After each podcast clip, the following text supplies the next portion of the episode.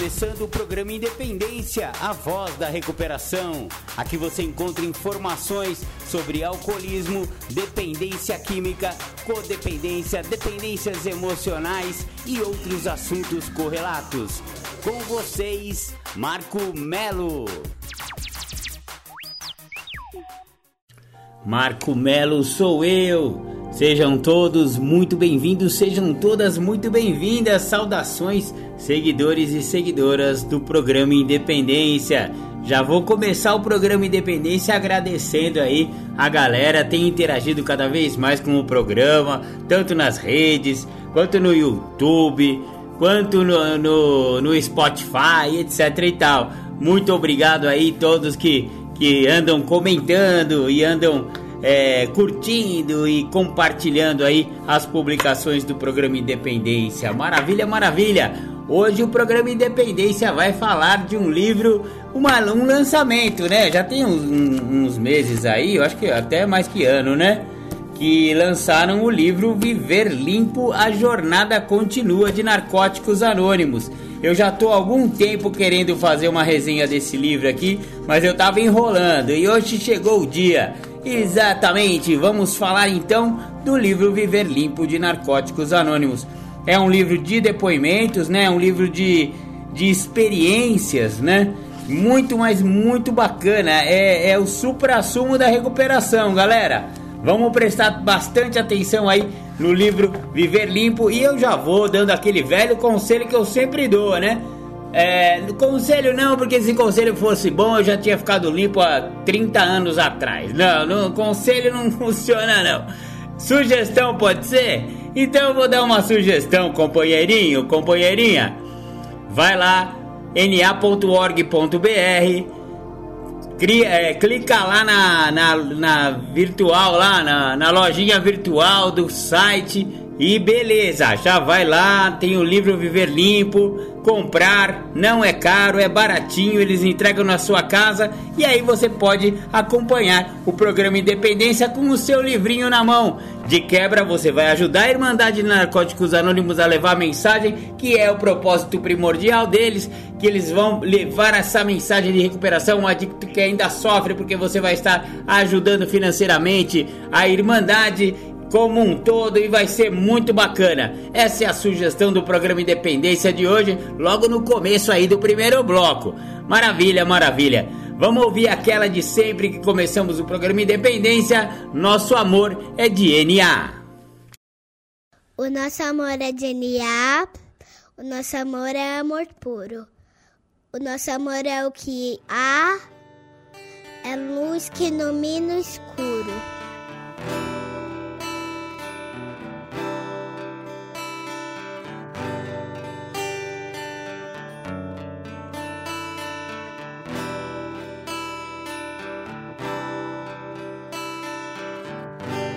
Acreditamos num Deus que promove um processo de luz onde acontecem os resgates das vidas. Um Deus que mora em narcóticos anônimos, dentro das salas e dentro dos corações dos adictos em recuperação, para que nenhum adicto morra sem antes conhecer os caminhos de GNA. Esse Deus ele tem mensageiros que levam essa mensagem de uma maneira amorosa, porque esse Deus, o nosso Deus, o Deus de NA, é só amor. O nosso amor, o nosso amor é de NA, o nosso amor é amor puro, o nosso amor é o que há, é luz que ilumina o escuro. O nosso amor veio dos guetos, viadutos, bares e favelas.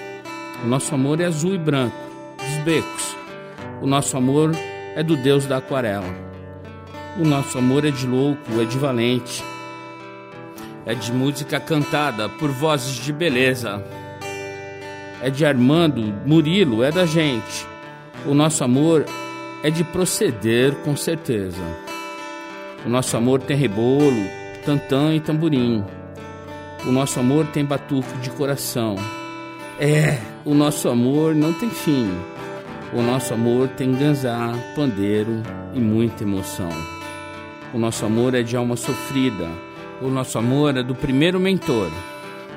É de criatura não esquecida. É amor de sangue, de luta e de calor. O nosso amor não tem nome. É de Ronaldo, Rodrigo ou Roseli. Nosso amor já passou fome. É amor que não se vê por aqui. O nosso amor é de resgate e ajuda. É amor de mil amores. Amor que tudo muda. Virtudes no lugar das dores. É amor de bicho solto e cicatriz. Amor que se conversa com o olhar. É lágrima seca de mãe feliz. É consciência e capacidade de amar. É amor que dança na pauta. Amor que sonha acordado. É de cada um que faz falta amor de prazer, caridade e pecado. É prece do silêncio no peito, é pintura na cara do louco, amor decente de respeito. É, nosso amor não é pouco, é amor só por hoje, amor guerreiro, é briga boa para bom brigador, uma dádiva do amor primeiro, é experiência de vida, é amor. O nosso amor é brilho não esquecido. O nosso amor nasceu sem partida. O nosso amor é amor querido, é amor genial, amor de vida.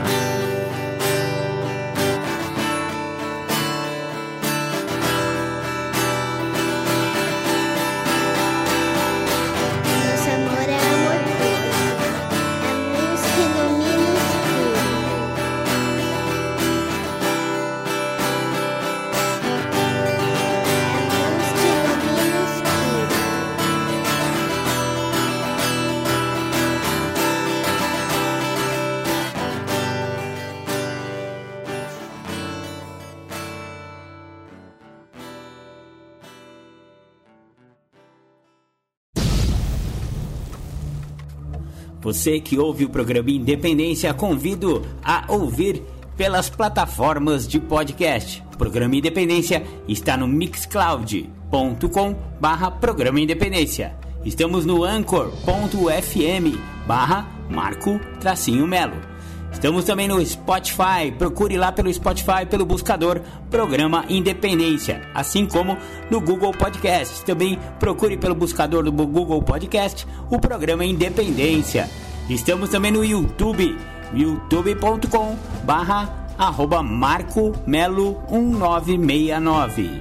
Curta nossas redes sociais o programa Independência está no facebook.com barra programa.independência e no instagram.com barra programa.independência. Curta também as redes sociais de Marco Melo, facebook.com barra marco.melo.1969 ou então no Instagram, instagram.com barra marcoacemelo69. Entre em contato com a gente, programa.independência@gmail.com ou então pelo WhatsApp 11 99675 2115. Você está ouvindo o programa Independência, a voz da recuperação. Maravilha, maravilha, você ouviu Nosso Amor é DNA, aquela poesia cantada, aquela menininha recitando, aquela gracinha que a gente sempre começa o programa Independência. Muito legal, muito legal. Já que estamos falando que nosso amor é DNA, o nosso amor é DNA mesmo, porque hoje vamos falar de um livro de DNA, Viver Limpo. A jornada continua. Esse livro, galera, tá mudando a vida de muita gente. É legal porque antigamente não existiam tantas literaturas. A cada geração que vai ficando limpa, vai aparecendo. Meu, a, a Irmandade evolui, né, companheiros? A Irmandade evoluiu e olha aí, já estamos. Ah, ó, agora eu peguei a data do livro. Eu falei um ano, não, é mais que um ano, é quase três anos. 2020 foi lançado esse livro. Putz, livro legal, viu, galera? Como eu tava falando, os recém-chegados de hoje têm muito mais chance de ficar limpos porque a literatura foi ficando cada vez mais bacana, foram surgindo mais livros. Tem um livro que já, já passamos aqui, né? Milagres Acontecem, que é uma, uma literatura nova também, que conta toda a história de Nia. É muito legal também. Voltem lá no programa Independência que fala sobre esse assunto aí, essa resenha do livro Milagres Acontecem de Narcóticos Anônimos. Vocês vão achar muito legal também. E agora vamos falar do livro Viver Limpo. Maravilha! Ó, eu vou começar pelo prefácio que eu achei bem legal a introdução de todo esse negócio. O texto básico nos assegura que mais será revelado, e nossa experiência confirma isso. Mais tem sido revelado ao longo dos anos, desde que estas palavras foram escritas, e mais continua sendo revelado a cada dia em que vivemos limpos e praticamos os princípios da recuperação. Crescemos como indivíduos e também crescemos e amadurecemos como irmandade. À medida que aprendemos com nossa experiência, passamos esses conhecimentos adiante. Isso significa que a cada geração de recém-chegados tem mais recursos disponíveis em NA do que o da anterior. Se isso nos fortalece ou enfraquece depende inteiramente do quão bem compreendemos nosso propósito primordial e praticamos os princípios de compartilhar, cuidar e servir. A profundidade do conhecimento pessoal que temos do processo de recuperação é o nosso maior recurso e nosso maior tesouro. Compartilhamos esse tesouro nas reuniões, nas nossas celebrações, durante o café e na nossa literatura. Mais uma vez oferecemos uma publicação contendo o máximo que conseguimos da nossa experiência, força e esperança coletiva. Este livro, escrito por adictos para adictos, é um retrato da nossa irmandade. Adictos em recuperação que tem ajudado uns aos outros a enfrentar a vida como ela é, sem uso de drogas, durante dias, meses, anos e décadas consecutivas. Sua intenção é presentear novos membros, assim como reacender o entusiasmo dos nossos companheiros mais antigos. Embora não tenha sido possível registrar todo o conhecimento de todas as crenças de nossos membros, o livro reflete aquilo que temos descoberto e partilhado desde 1982, quando o texto básico foi aprovado. Em 83, foi criada a minuta de um livro intitulado Viver Limpo, mas a história deste projeto é ainda mais antiga. Enquanto nosso texto básico, Narcóticos Anônimos, estava sendo redigido, alguns companheiros sabiam que aquele livro não seria a palavra final sobre a maneira de viver DNA. As versões de 1983 e 1990 continham muitas orientações concretas, sugestões e regras para ficar limpo e manter-se limpo. Entretanto, a maioria de nós não segue regras muito bem. Na realidade, às vezes nossa experiência é muito diferente de como gostaríamos que o nosso processo fosse. Descobrimos que o que temos em comum não são as nossas ações específicas, mas os princípios que procuramos praticar à medida que vivemos.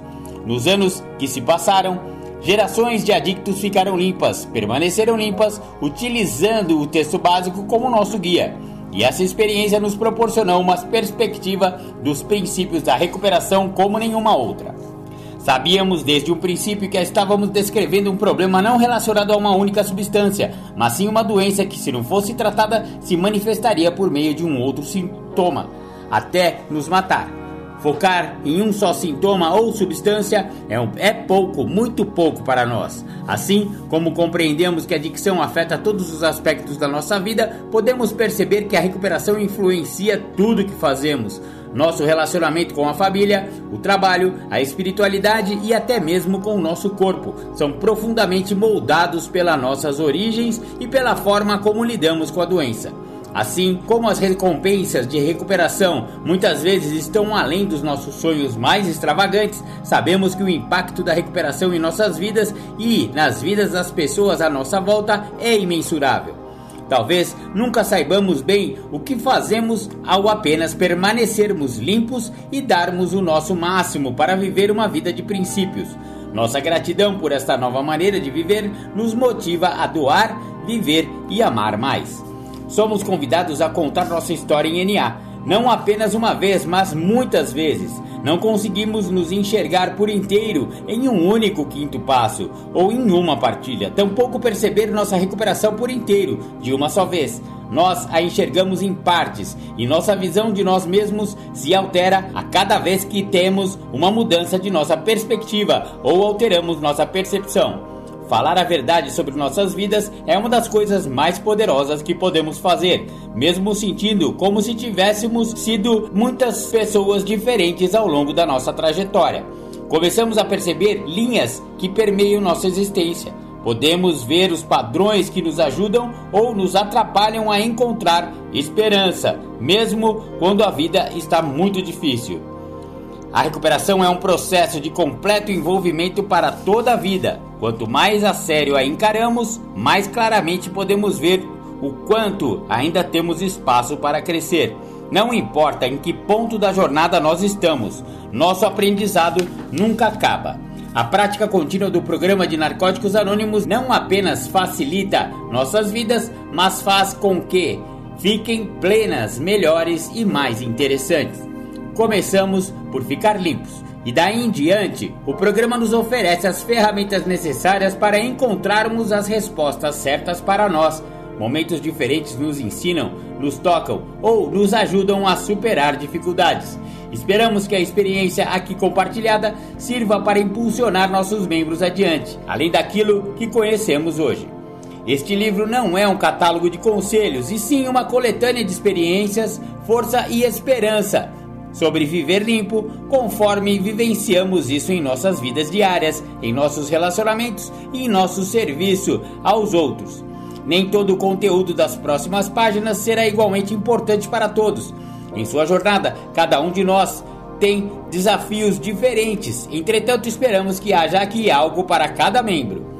O que vem a seguir é a experiência de diversos adictos em todas as partes do mundo.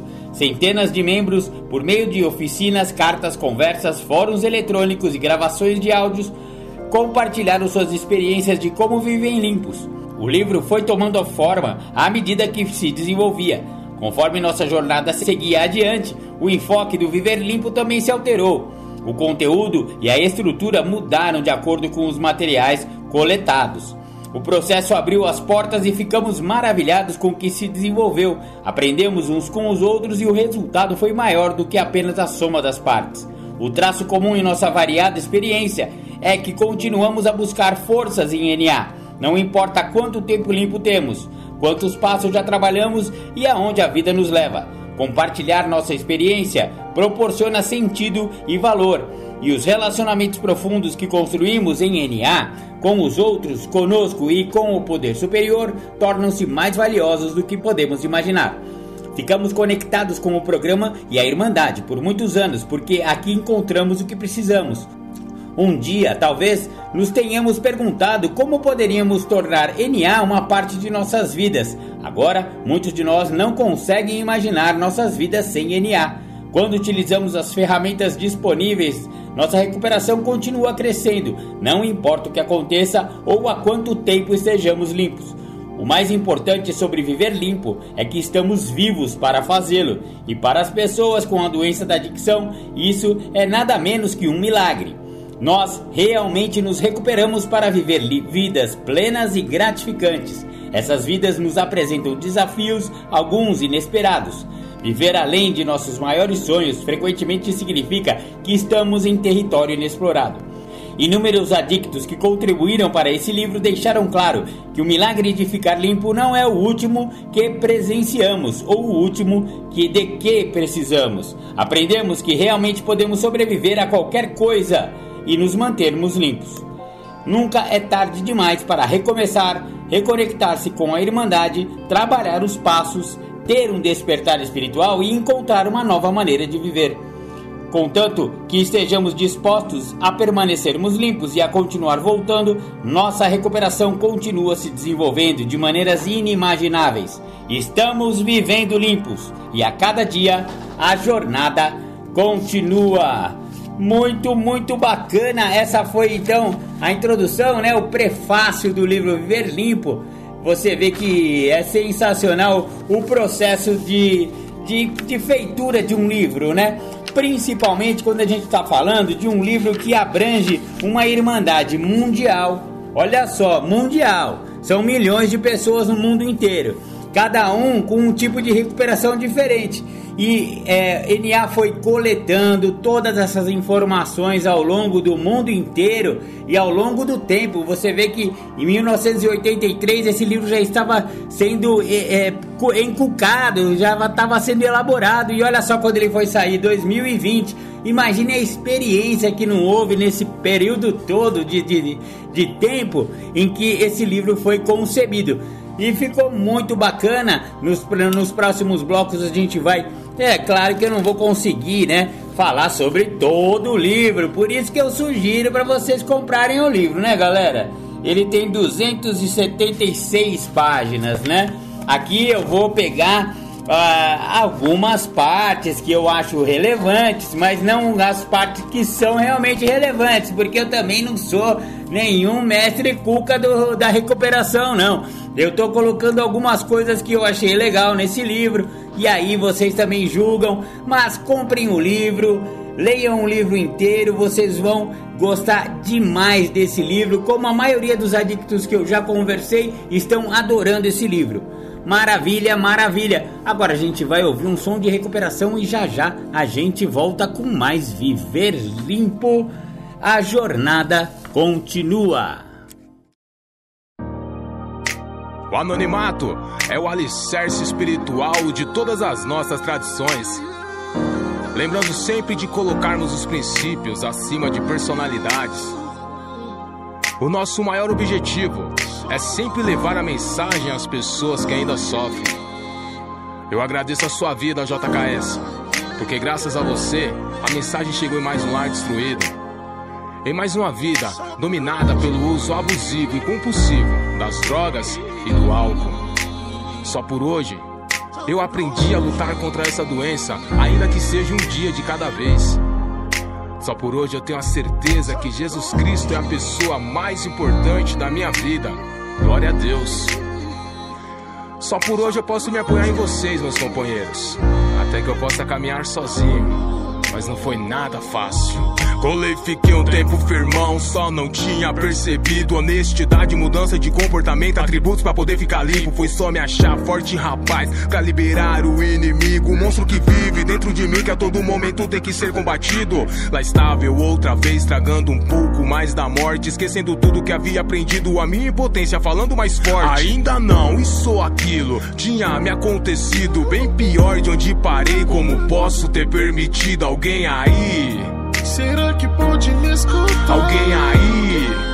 Por favor, vem me ajudar. Eu lá trancado, cercado com tendência suicida. O telefone toca, eles dizem que alguém da minha família manda subir. Me tirar daqui sozinho eu não consigo. Vou voltar pros companheiros só por hoje fica limpo. Que dor terrível, só agora percebo, não vale a pena. Progressivo, incontrolável, não tem cura essa doença. É hoje que vou te vou te rejeitar.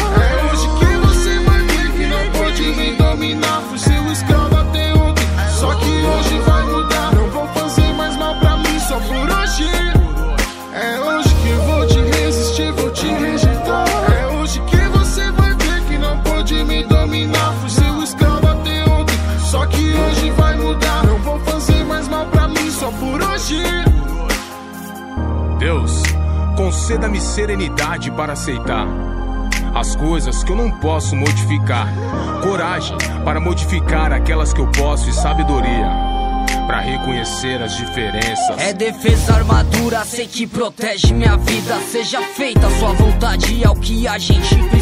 Obrigado pela minha família, obrigado pelos companheiros, obrigado pela sala aberta por estar em nosso meio, por me mostrar meu real tamanho, fundo de poço, dar a vida a quem não merecia. De novo, de novo, por me pegar em teu colo, por debaixo das suas asas, manifestar seu amor e alguém que não vale nada. E foi dentro da sala que aprendi a ser tesoureiro. Mente aberta, honestidade, reconquistei o respeito. Os evites essenciais, pessoas, lugares e hábitos. O lance é não se preocupar com o futuro e nem se culpar pelo passado. É hoje que vou te resistir, vou te rejeitar. É hoje que você vai ver que não pode me dominar. Fui seu escravo até ontem, só por hoje vai mudar. Não vou fazer mais mal pra mim, só por hoje, só por hoje. É hoje que vou te resistir, vou te rejeitar. É hoje que você vai ver que não pode me dominar.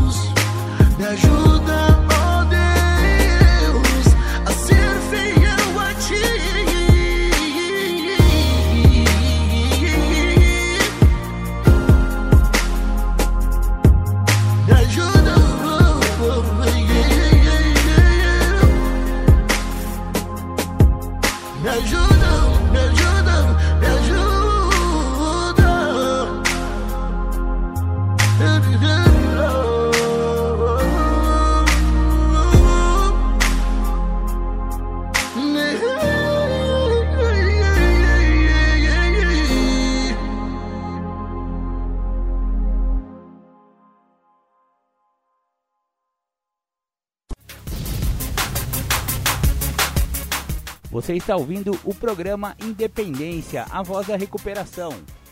Bacana, bacana, voltamos com o programa Independência. Você ouviu o rap da recuperação, muito bacana, muito legal.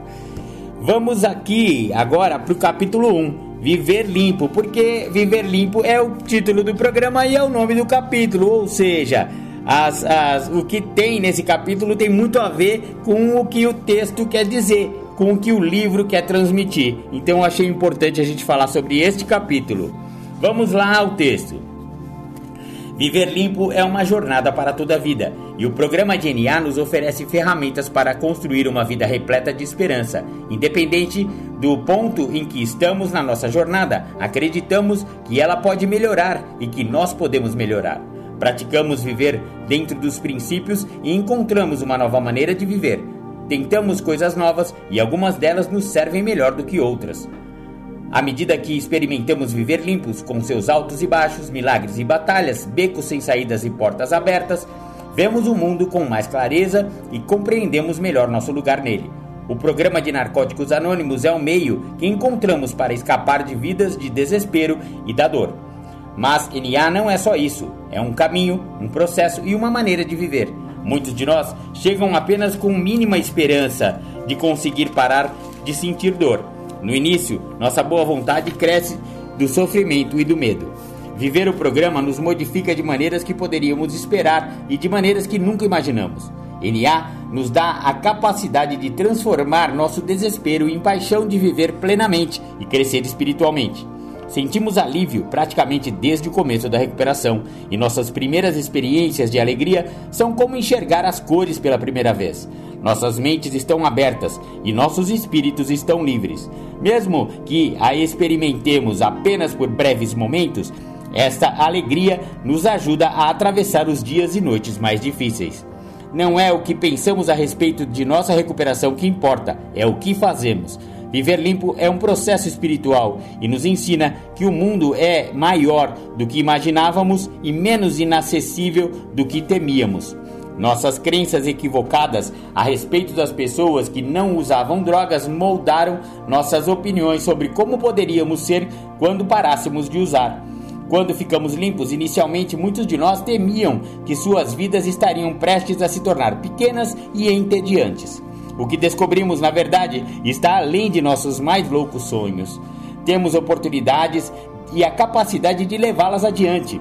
O principal talvez seja que nossas relações com pessoas tornam-se muito importantes e prazerosas para nós. Os estreitos laços de amizade que temos com os companheiros que compartilham da nossa recuperação podem ser ligações mais profundas do que na, com nossa família. Compartilhamos uma intimidade que é realmente especial e, quando cultivada por muitos anos, transforma-se em duradouro afeto e compreensão mútua. Eu vou dar uma interrompida aqui para falar sobre um conceito que eu achei interessante aqui. Primeiro é uma coisa que eu senti também, né? Eu falei, caramba, meu, não posso mais beber, não posso mais usar. Que vidazinha de M que eu vou ter. Que coisa chata, eu vou ser um velhinho careta, que caramba e tal e coisa.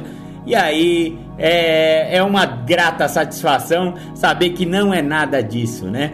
Que a gente que a gente tem a melhor vida que a gente poderia imaginar que ficar limpo é a, é a maior loucura que aconteceu na nossa vida. Os doidão chegam a essa, a essa conclusão que é muito legal. Eu ouço muito isso entre os adictos em recuperação. Ele falou: olha, a maior doideira que eu fiz na minha vida foi ficar limpo. Olha só que interessante. Então, dentro da nossa cabeça adicta, a, a, maior loucura, a maior brisa de todas é ficar limpo, né? E aqui tá falando também uma coisa que eu achei interessante, que a gente vai fazendo laços tão, tão íntimos com os companheiros em recuperação, alguns viram amigos nossos tão legais, tão bacana, que eles são mais do que a nossa família em muitos casos. Tem muita gente nas Irmandades que acabam virando pessoas mais importantes do que alguns familiares nossos. E isso é verdade, porque o que a gente compartilha em recuperação não tem preço. Ninguém, ninguém da minha família sabe o que os companheiros sabem. Aliás, se souber, eles vão me internar de novo. Eles é, se a, se a família soubesse as coisas que eu falo para vocês, companheiros e companheirinhas, eles iriam me internar. Se a sociedade me visse, ia me prender, sabe? Então é isso. É, vamos continuar aqui. Comprometimento com a recuperação é essencial para nós. Manter a recuperação como prioridade poderá ter significados diferentes para nós ao longo do tempo. Precisamos manter nossa ligação com o NA, mas também é importante assumir a responsabilidade por nossas vidas. Muitas coisas dividem nossa atenção e, como adictos, temos a tendência de pensar de forma radical: tudo ou nada, certo ou errado. Encontrar o equilíbrio é uma negociação contínua. Frequentar reuniões regularmente não significa necessariamente ir todas as noites da semana, mas as reuniões continuam sendo importantes para o nosso próprio bem-estar e habilidade de levar a mensagem. Manter esse bote salva-vidas pronto e forte é uma questão de manutenção contínua. Fica mais fácil quando abrimos mão da ideia de que deveria ser difícil. Depois de muitos anos em recuperação, um companheiro partilhou finalmente ter sido capaz de responder com um simples sim à pergunta: É possível que a vida seja realmente simples assim? Os princípios que praticamos em NA têm significado ao longo de nossas vidas. Eles nos oferecem uma forma de parar de usar e nos libertar para sermos nós mesmos. Trabalhar os passos, estudar as tradições e nos aplicar no serviço dentro e fora de NA nos ajudam a descobrir quem somos e em quem acreditamos. Levar a mensagem nos traz a consciência das nossas dádivas, limitações e nos guia para uma mudança. Podemos medir nossas vidas não em anos ou pelas coisas que ganhamos ou perdemos, mas pelo grau em que fazemos as pazes com nossas vidas e com o mundo à nossa volta. Crescimento espiritual é o verdadeiro sucesso. À medida que nossa recuperação se desenvolve, nós nos percebemos resolvendo sentimentos que nunca admitimos ter. A mente aberta nos dá a habilidade para olhar dentro de nós com uma clareza cada vez maior conforme percorremos o interminável processo de nos render fazer um inventário e nos abrir para a mudança. A mensagem que levamos tem três partes. Qualquer adicto pode parar de usar, perder o desejo de usar e encontrar uma nova maneira de viver. Falamos muito das duas primeiras porque parar é uma emergência quando chegamos e perder a obsessão é necessário para podermos apreciar a vida. Porém, o trabalho árduo não termina aí. Encontrar uma nova maneira de viver não é algo que façamos apenas uma vez. Alguns de nós passam por grandes dificuldades ao tentar repetidamente descobrir uma maneira de viver que faça sentido. Mas continuamos levando a mensagem, utilizando a nossa experiência para ajudar os outros. Quanto mais experiências temos para compartilhar, mais rica pode se tornar nossa mensagem muito bacana. Essa daqui foi a primeira parte do primeiro capítulo, Viver Limpo. É o nome do capítulo e Viver Limpo também é o nome do livro. A jornada continua. Vamos dar uma pausa aqui, vamos ouvir mais um som? Já já a gente volta com mais programa Independência. Sou Rodrigo Dias, Sete Lagoas, dedico essa música a todas as pessoas que estão em recuperação do vício.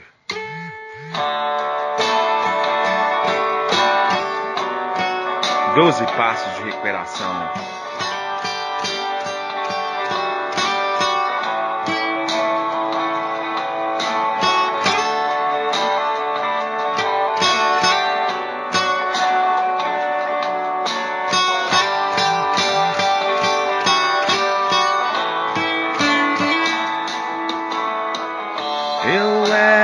clave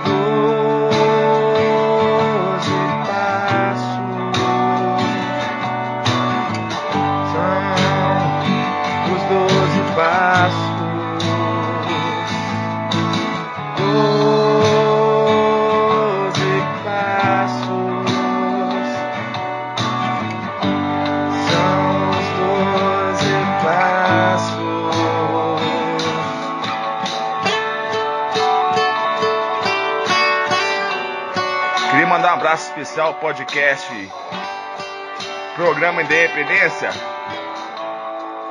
Tem muito me ajudado. Valeu, Programa Independência. Rodrigo Dias, Sete Lagoas.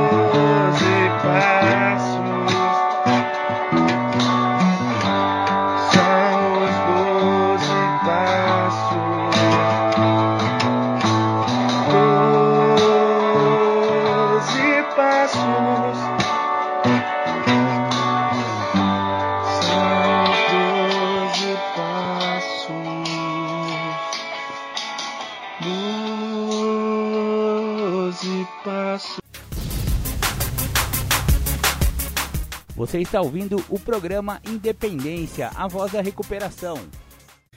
Legal, legal. Voltamos com o programa Independência. Você ouviu meu amigo, colaborador do programa Independência de Sete Lagoas, Rodrigo Dias. Obrigado pela homenagem aí, Rodrigo. Tamo junto, companheiro. Vamos voltando aqui então ao Viver Limpo. Estamos falando sobre o capítulo que também tem o mesmo nome, Viver Limpo. E agora o subitem aqui é Chaves para a Liberdade. À medida que praticamos estes princípios em todas as nossas atividades, eles ganham força em nossas vidas e começam a parecer mais naturais. Por exemplo, talvez tenhamos precisado no começo praticar conscientemente a honestidade.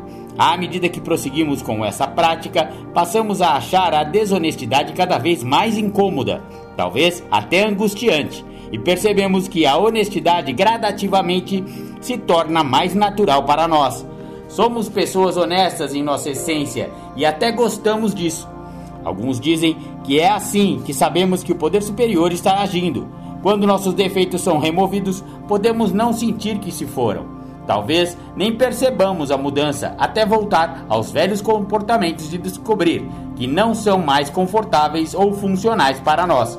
Ligamos para o nosso padrinho ou madrinha aflitos por termos feito aquilo de novo. Ou até porque estamos pensando em agir influenciados por aquele velho defeito e percebemos há quanto tempo tal comportamento não passava pela nossa cabeça. Aprender a sobreviver aos nossos impulsos sem externá-los representa uma nova liberdade. Com o tempo, o desejo de agir contra nossos valores começa a enfraquecer.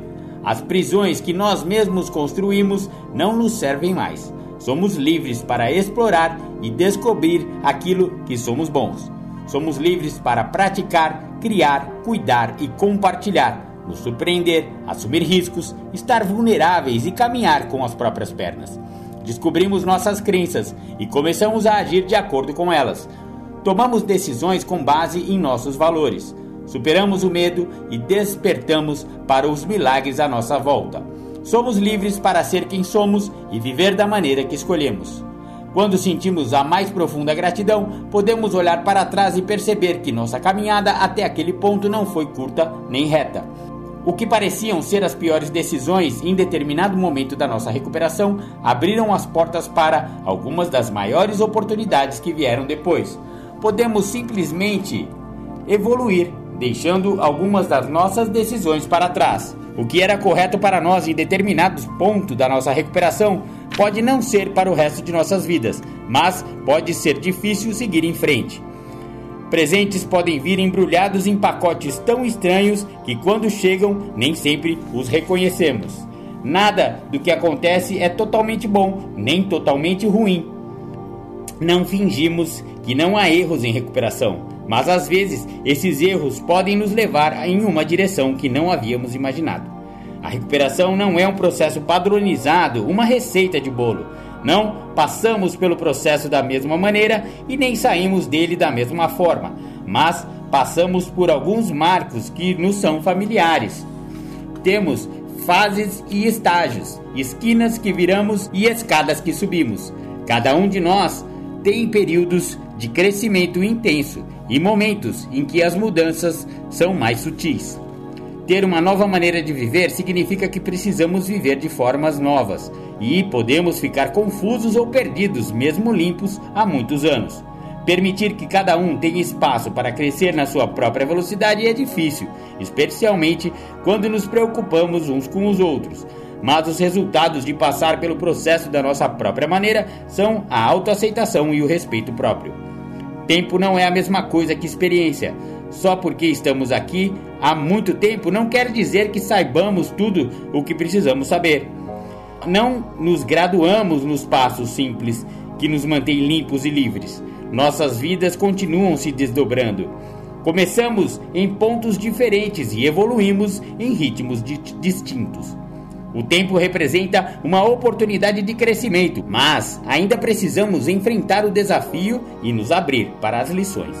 Praticar honestidade, mente aberta e boa vontade nos mantém gratos, humildes e abertos ao aprendizado. A diferença entre humildade e humilhação pode ser o grau de aceitação que temos a respeito da informação que recebemos. Quando escutamos com a mente aberta, a mensagem pode vir de qualquer pessoa. Não existem princípios desnecessários em NA, embora possamos aprendê-los em nosso próprio tempo e nossa própria ordem. Não podemos ter a expectativa de encontrar o que estamos buscando se trabalharmos alguns passos e outros não, se ignorarmos as tradições ou vivermos em conflito com os nossos princípios e valores. Princípios espirituais não dependem de tempo ou circunstâncias. Aprendemos através de observação e experiência. Existe uma diferença entre sentir que estamos tão doentes que nunca iremos melhorar e saber que nunca chegaremos ao ponto em que não temos mais o que crescer ou nos recuperar. A busca é para toda a vida. Estamos sempre recomeçando.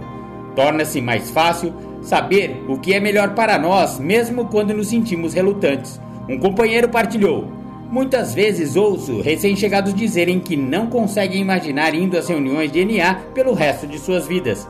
Eu tinha a mesma reserva, mas hoje não consigo imaginar minha vida sem NA. Aprendemos a fazer o que é preciso, bem como o que queremos fazer. Não é sempre que queremos trabalhar nosso programa, mas sabemos das recompensas que conquistamos quando assumimos a responsabilidade por nossa recuperação e das consequências quando não o fazemos. Olha, aqui me chamou a atenção essa frase aqui desse um companheiro partilhou, né? Eu também ouço muito isso e eu já falei isso também. Falar, ah não, pelo amor de Deus, ficar o resto da vida né, com esses noia louco aqui, mano, não vai dar, velho. Só que, mano, vamos falar real, velho? Noia louco mesmo é aqueles do uso, velho. Não tá bom dentro de, de uma sala anônima? Então volta pra onde você tava. É o que eu falo pra mim mesmo. Não tá bom aqui? Volta pra lá então. Aí eu penso um pouco e falo, não, pera aí. É muito melhor esses nóia limpo do que aqueles nóia usando droga e eu junto, né? Acabando com a minha vida, acabando com a minha espiritualidade, acabando com as minhas emoções, né? Porque o corpo emocional e o corpo espiritual são os primeiros que vão embora quando a gente usa droga, né? A gente fica só no mecanismo físico, ficamos só no corpo físico lá, chupando aquela droga lá toda hora, pelo amor de Deus. Então, se não tá bom numa sala, fio, volta pra lá onde você tava, mano. Vê se é melhor lá. Não é, né? Então vamos parar de reclamar. Eu tô falando isso, não é pra você não, viu, companheiro? Não, companheirinha. É pra mim mesmo. Pra eu, ter, eu tenho que ouvir essas coisas pra eu parar de ser teimoso e achar que não tá bom. Sabe? Tá sempre bom. Se não tá bom pra nós, vai tá bom pra quem? Vamos falar a verdade, né, meu? Vai tá bom pros normóticos? Que acha que tá, tem controle sobre álcool e droga. Ah, para, vai, quem tem controle? Ah, eu, eu já sou bem radical nesse negócio. Ah, o cara lá pode usar, eu que não posso. Eu cacete, ninguém pode usar não. Mesmo que o cara não tiver a doença, ele tá acabando com os neurônios, ele tá acabando com a espiritualidade, ele tá se afastando de Deus, ele... Mano, quem que pode usar sem, sem ter os prejuízos do uso? Mesmo que não tenha doença da adicção, mesmo que não tenha doença do alcoolismo, o cara que usa tá se afastando de Deus, tá se afastando da espiritualidade e tá destruindo seu corpo físico.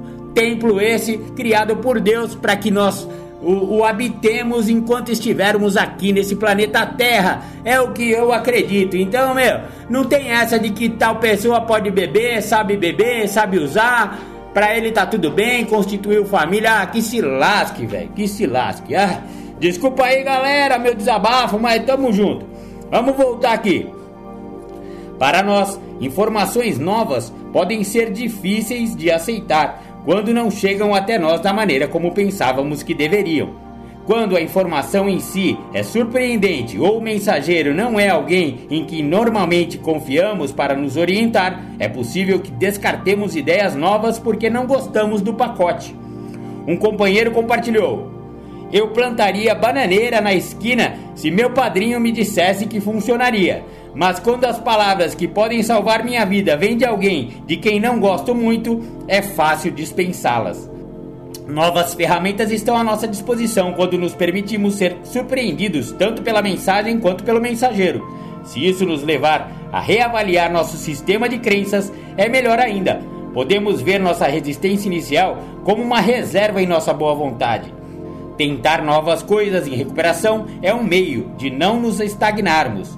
Não importa há quanto tempo estejamos limpos, podemos ir às reuniões e prestar atenção na melodia é como se meus ouvidos estalassem, um membro partilhou. De repente, pude ouvir coisas que antes eu não sabia que estava perdendo. Vou dar uma paradinha aqui só para falar sobre isso aqui, né, cara? Eu plantaria uma bananeira se meu padrinho falasse que funcionaria para eu ficar limpo, mas se vier uma pessoa que eu tenho antipatia dentro da sala, eu vou, eu vou descartar a mensagem que Deus está usando. O cara, porque a gente não fala isso, a, a, o nosso poder superior se manifesta na nossa consciência coletiva, ou seja, qualquer um pode ser o mensageiro de Deus para te estar tá, trazendo uma mensagem, negão. Vamos falar real. Vamos, vamos botar aquele, aquele negócio que tem lá no, na 12 segunda, princípios acima das personalidades. Gente, isso aí é importantíssimo. Eu tenho também essa dificuldade. Às vezes eu não gosto do, do, fulano, da ciclana, ou eu acho que eles são muito rasos na recuperação, ou praticam um programa de uma maneira que se eu praticasse que nem eles eu ia recair. Blá, blá, blá, Ó, isso aí já é julgamento, já é reserva na boa vontade. Olha que legal. Então, independente, a gente tem que chegar com mente aberta, com boa vontade, com honestidade, sentar a bunda na cadeira e ouvir ouvir e ouvir com a mente aberta, meu, com o coração aberto. Companheiro, companheirinha, vamos sentar na cadeira? Vamos ouvir com o coração aberto, mesmo aquelas pessoas que, ó, geralmente eu já ouvi falar, meu padrinho mesmo falava, o que servir para você, você pega. O que não servir, você joga na lata do lixo. E eu já digo um pouquinho além do que meu padrinho me falou. O que enviar nas latas do lixo, vai lá revirar, que esse lixo é seu. É, é, o que tá, o que você acha que não tá servindo é o que mais vai servir para você. Então não descarte nada do que você ouvir numa reunião anônima, porque é aquilo ali que está salvando sua pele. É isso que eu digo. Ai, ai, ai. Vamos lá, hoje Marco Melo. Ah, eu odeio quando alguém fala de si mesmo na terceira pessoa e eu tenho essa mania. Vocês já repararam, né, galera? Mas toda vez que eu faço isso, eu mesmo me reprimo aqui. Então, é o que eu sempre digo. Tamo junto, tamo junto. Vamos continuar aqui para terminar esse capítulo ainda nesse bloco. Nossas tradições nos ensinam que em NA não existem categorias de membros. Consequentemente, um novo membro tem tanta chance de salvar a vida de um antigo quanto o inverso. Quando permanecemos abertos a essa realidade, muitas de nossas limitações que estabelecemos para nós mesmos desaparecem. Ensinamos através do exemplo. Mesmo quando estamos mostrando que não pode fazer, estamos levando a mensagem. Ao compartilhar nossa experiência, damos significado e valor a ela. Nossa esperança é que o próximo companheiro faça melhor do que nós, que aprenda com nossos erros. Nem sempre isso funciona. Somos pessoas que tendem a aprender as coisas do jeito difícil. Porém, quando um membro com dois anos limpos partilha conosco que a experiência que tivemos aos 10 anos limpos impediu de fazer a mesma coisa, sabemos que estamos melhorando como pessoa e como irmandade. Sabedoria é usar a experiência passada para lidar com novos acontecimentos. Quando pensamos em nossa vida de hoje, comparada com a nossa dicção ativa, é importante lembrar que não é onde estávamos que conta, mas para onde estamos indo. Mas os lugares onde estivermos em recuperação são o alicerce da nossa sabedoria. Aprendemos com nossa experiência que a usamos para ajudar os outros. Nossa sabedoria aumenta conforme aprendemos a nos ver com honestidade, sem julgar nem tirar conclusões precipitadas. Muito legal. Agora vem um novo subcapítulo aqui chamado Dores do Crescimento, mas ele é meio longo então eu vou dar uma pausa aqui, vamos ouvir mais uma música e já já a gente volta com o terceiro bloco do programa.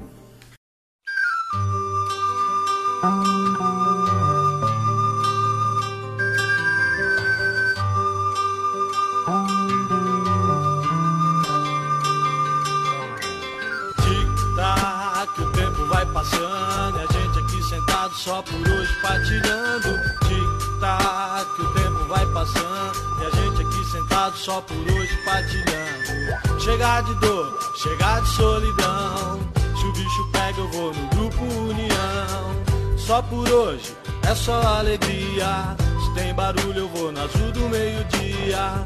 Vou partilhar, falar dos meus problemas. Em NA eu aprendi que vale a pena porque tic-tac, o tempo vai passando e a gente aqui sentado só por hoje partilhando. Tic-tac, o tempo vai passando e a gente aqui sentado só por hoje partilhando. Primeiro passo, falar de rendição.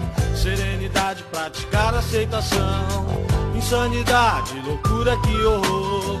Segundo passo, meu poder superior. E a entrega que eu fiz no passo 3 A cada dia eu faço tudo outra vez Porque tic-tac, o tempo vai passando E a gente aqui sentado só por hoje partilhando. Tic-tac, o tempo vai passando E a gente aqui sentado só por hoje partilhando. O quarto passo, inventário que legal. Foi onde eu vi que eu não era só do mal. O quinto passo, com o padrinho e com meu Deus. Eu admito que erros foram meus. O sexto passo, me preparo pra mudar. Não tem mais jeito, eu não posso mais brincar, porque tic-tac, o tempo vai passando. E a gente aqui sentado só por hoje partilhando. Tic-tac, o tempo vai passando. E a gente aqui sentado só por hoje partilhando. Os meus defeitos me tiraram a mocidade. Sétimo passo, mudança e humildade. Olho para trás, o rastro que eu deixei. Oitavo passo, a turma que eu prejudiquei. E o nono passo é resultado de ação. Aonde der eu vou fazer reparação. Porque tic-tac, o tempo vai passando. E a gente aqui sentado só por hoje partilhando. Tic-tac, o tempo vai passando. E a gente aqui sentado só por hoje partilhando. Décimo passo, eu olho pro meu dia. Só por hoje eu vou mudar com alegria. E o passo 11 pra essa meditação. Esse programa mudou meu coração. E o passo 12 misturado com os primeiros. Nossa mensagem eu vou gritar pro mundo inteiro. Tic-tac, o tempo vai passando. E a gente aqui sentado só por hoje partilhando. Tic-tac, o tempo vai passando. E a gente aqui sentado só por hoje partilhando. Lá, lá, lá, lá, lá. Lá, lá, lá, lá, lá, lá.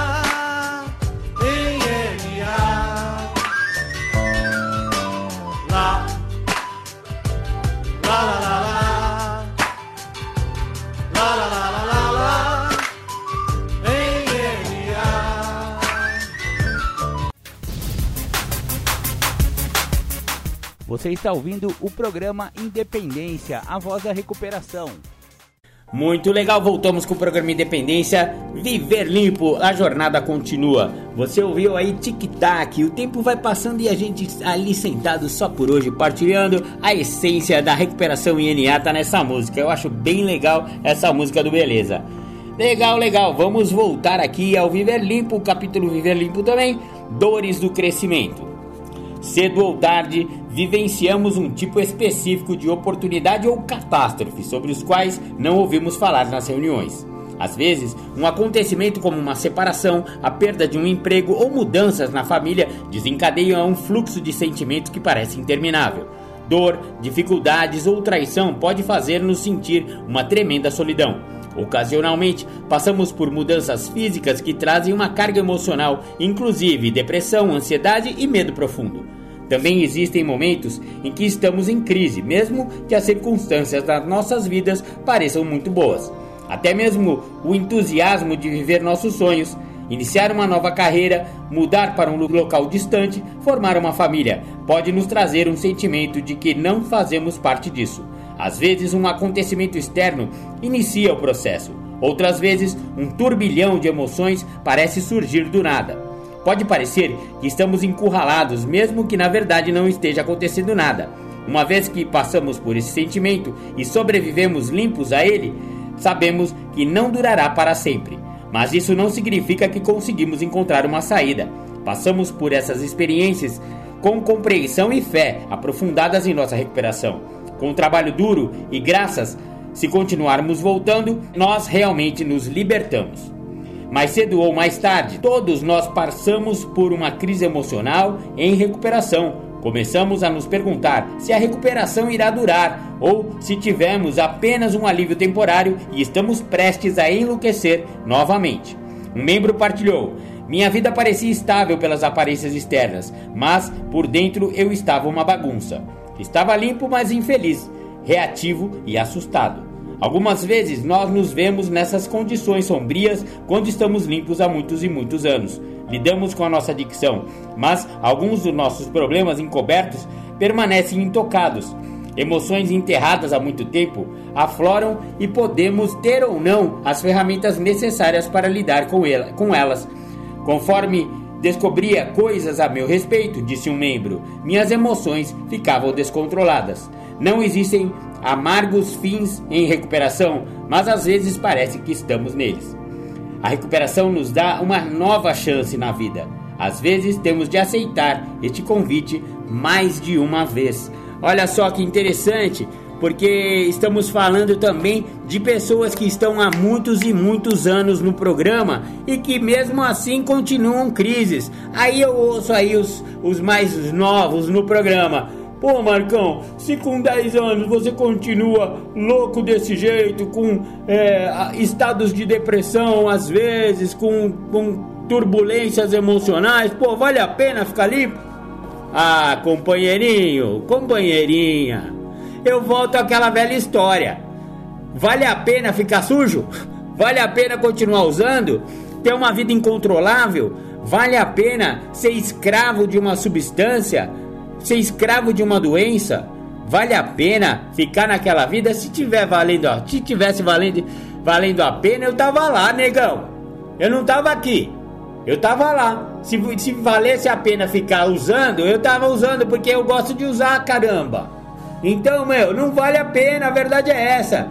E outra, a gente não tá tomando tomando chá de jatobão, não. não. Não vai ser uma maravilha. A vida como ela é, não é uma maravilha. Estamos num planeta de provas e expiações, meu filho. Você acha que tá bom para quem? Até para quem é milionário aí, é, acha que tá bom, mas não tá bom também, porque se o cara tá comendo e o outro tá passando fome, você acha que tá bom? Que planeta é esse? Todo desigual, todo desentrambelhar, ah, meu, para, não tá bom para ninguém. A vida como ela é, é isso aí. Passamos por altos e baixos em nossa recuperação. Às vezes tá bom, às vezes não tá bom. Mesmo quando aparentemente parece que tá tudo certo. Tô empregado, tô com relacionamento, tô. Ai, sei lá, tô com boa saúde, um monte de coisa. Todos os indicativos dizem que tá tudo bem, mas lá por dentro tá um turbilhão. Pô, bem-vindo, você é adicto, nasceu com essa doença, velho. Obsessão e compulsão é isso. É incurável. Tem, tem esse detalhe. Vai continuar, negão. O melhor que a gente pode fazer é lidar o melhor possível com essa doença. E qual que é o melhor possível? É continuar trabalhando o passo é continuar voltando, é continuar indo na reunião, continuar tendo contato com o recém-chegado, contato com a literatura. Vai estar tá pior é se eu me afastar. A real é essa: afastou, piora. Juntou, melhora. É aquela história da brasa. Quanto mais perto a brasa tiver da fogueira, ela continua acesa. Afastou a brasa da fogueira, ela vai apagar. A depressão volta, começa tudo. E aí, qual que é o final disso aí? é voltar ao uso, né, meu? E aí vai voltar aquela desgraça, mano. Não vale a pena. Vamos falar real, não vale a pena. Se ainda tivesse valendo a pena, eu tava lá. Digo e repito, não vale a pena. Então, é, é isso que tá falando aí sobre esse negócio de viver limpo. E a gente, a gente vai continuar vivendo. Só tamo limpo, velho. Viver limpo é ficar limpo, é, é, é, encarar a vida como ela é. É encarar a vida de peito aberto, de cabeça desanuviada, nego. É, velho, não tem essa. Aliás, esse negócio de cabeça desanuviada eu escrevi no meu livro Reflexões acerca dos 12 passos que está aí em construção. Já, ó, já tô com 200 textos, só falta 165 para eu terminar o jeito que eu quero fazer, que eu quero fazer tipo o, o só por hoje, entendeu? É uma reflexão por dia. Olha só o texto que eu escrevi hoje. Uma maneira de simplificar a doença da adicção barra alcoolismo para facilitar o nosso entendimento é dizer que somos alérgicos a drogas e ao álcool. Uma alergia impede que se consuma a substância de incompatibilidade e assim é a nossa doença. Nenhuma dose é segura e nenhuma substância que altere a mente e o humor é recomendável. Para se ter uma vida governável, é imprescindível atentar-se ao fato de que precisamos ficar limpos e sóbrios para começar o processo de recuperação. Afinal, para se entender o programa de 12 passos, é necessário que a mente esteja desanuviada e livre de substâncias. A partir disso, é possível encontrar uma nova maneira de viver, baseada em princípios espirituais advindos de um processo de autoconhecimento e da relação pessoal com um poder superior a nós, que a maioria dos adictos alcoólicos entende como Deus. Olha só, então é, é, é sobre isso. Não, não tá bom lá fora, filho. É só você ver o recém-chegado chegando, arrebentado, falando, mano, lá fora tá foda. Lá fora não tá fácil. É nego matando nego, é nego usando droga, é bebida, é prostituição, enfim, né, meu? Não tá bom. Só que a gente tem que entender que a gente tem uma doença física também. Ela é espiritual, emocional e mental, não tenha dúvida. Mas ela também é física, a parte compulsiva é física. Então é alergia, fio. É, é para simplificar, você é alérgico a álcool e droga. Portanto, se você fosse alérgico a amendoim e você fosse comer amendoim e fosse morrer, você ia comer amendoim? Não ia, né? Porque ia morrer, ia fechar a glote, você ia morrer asfixiado. Pena que o álcool e droga, para quem é alérgico, que nem eu, não asfixia logo, porque seria até mais fácil deu uma paulada num negócio, já fecha a glote e o cara morre. Aí ia ser mais, mais simples de não usar droga, né? Mas não, a nossa alergia é sutil, ela come pelas beiradas, ela tem rotas de colisão aí, ó, rota de colisão, comendo pelas beiradas, tudo assuntos que já tratamos aqui no programa Independência, que a sugestão é reouça. reouça esses programas que fala dessas sutilezas da recuperação, sutilezas da doença, né? É muito importante. Então é isso. O programa Independência de hoje tentou trazer um pouco da essência do livro Viver Limpo. Espero que eu tenha conseguido pelo menos é, plantar uma sementinha né, a respeito desse livro. A sugestão é que se compre esse livro, né? Leiam esse livro. Contato com a literatura é um dos pilares da recuperação. Galera, vamos lá. Vamos ajudar a Irmandade e vamos se ajudar. Porque ter uma vasta literatura aí em casa, quando você não tem alguém para partilhar, o livro azul salvou minha vida diversas e diversas vezes. Tanto o livro azul de NA quanto o livro azul de AA. Eu tava lá numa fissura danada, ou tava com uma crise existencial, ou tava com uma depressão, uma angústia, ou aquela, aquele aperto no peito, aquele aperto na garganta. Eu ia lá, lia o livro azul e. É, eu sou doente. É, sabe quando você tá assim? Eu sou doente mesmo, cara. Tô doidão aqui. É isso, velho. A literatura pode salvar uma vida. E o pedido de ajuda, né, velho? Tem que ter um pouquinho de humildade. Liga pro companheiro, liga pro padrinho, liga pra madrinha, pede ajuda, que o programa funciona dessa forma. Espero ter é, sido de valia para vocês com o programa Independência Viver Limpo. A jornada continua. Mandar um beijão aí para todos os seguidores, né? Todos os nossos as pessoas que vêm curtindo, vocês são muito bacanas. Eu só volto aqui porque vocês falam que tá funcionando, porque é, às vezes eu penso, ah, meu, eu não tô ajudando ninguém, dá um baita de um trabalho ficar fazendo um programa independente, e lá vem o reclamão aqui reclamar. E aí eu ouço lá que vocês me, ó, vocês me arrancam lágrima quando vocês entram nas, nas redes ou entram lá, fazem um comentário no, no YouTube, ou seja lá onde for, e fala Marcão, puta, muito obrigado, o, o programa hoje bateu na veia, você me ajudou, e isso aí é o que me faz continuar voltando aqui no programa Independência e lá na recuperação. Vocês me ajudam muito, eu amo cada um e todos vocês. Eu queria mandar um beijo para todos no coração de luz, beijo de luz, cara. Vocês salvam a minha vida, continuam salvando minha vida e continuem salvando minha vida porque a minha doença é incurável, tá legal, galera? Muito obrigado. Fiquem com Deus e até semana que vem com mais programa Independência. Beijo, beijo, tchau, tchau. Você está ouvindo o programa Independência, a voz da recuperação. Bom dia, agradecer a oportunidade de estar falando para o grupo sobre um tema bacana, tema esse que transcreve o programa. Situações que são limitantes e situações que são determinantes. Eu acho interessante dentro desse tema que filho, família, mulher, trabalho, entre outras situações que são externas as questões humanas, elas não são limitantes para com que a pessoa não venha a fazer uso de álcool ou drogas. Nem tampouco são questões que determinam a pessoa que tem a doença da adicção que ela não vai acabar por se envolver com sintomas da doença. Então, questões limitantes ou determinantes as mesmas não impedem com que uma pessoa portadora da doença da adicção venha a ter problemas maiores.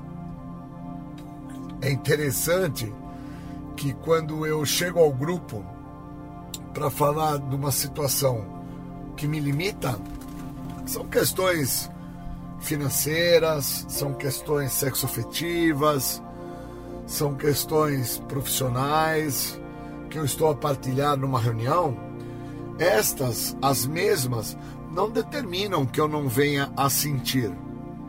Ao contrário, eu sinto, pois estou envolvido nas situações. Então, situações externas ao ser humano que sou, elas não limitam para com que eu não sinta e não determinam para com que eu não venha a ter problemas. Eu preciso aprender a identificar e dar nome aos sentimentos para que eu não fique a sofrer do que esta doença que trabalha dentro de três esferas, na minha maneira de pensar, na minha forma de agir, no meu jeito de ser, não me controle.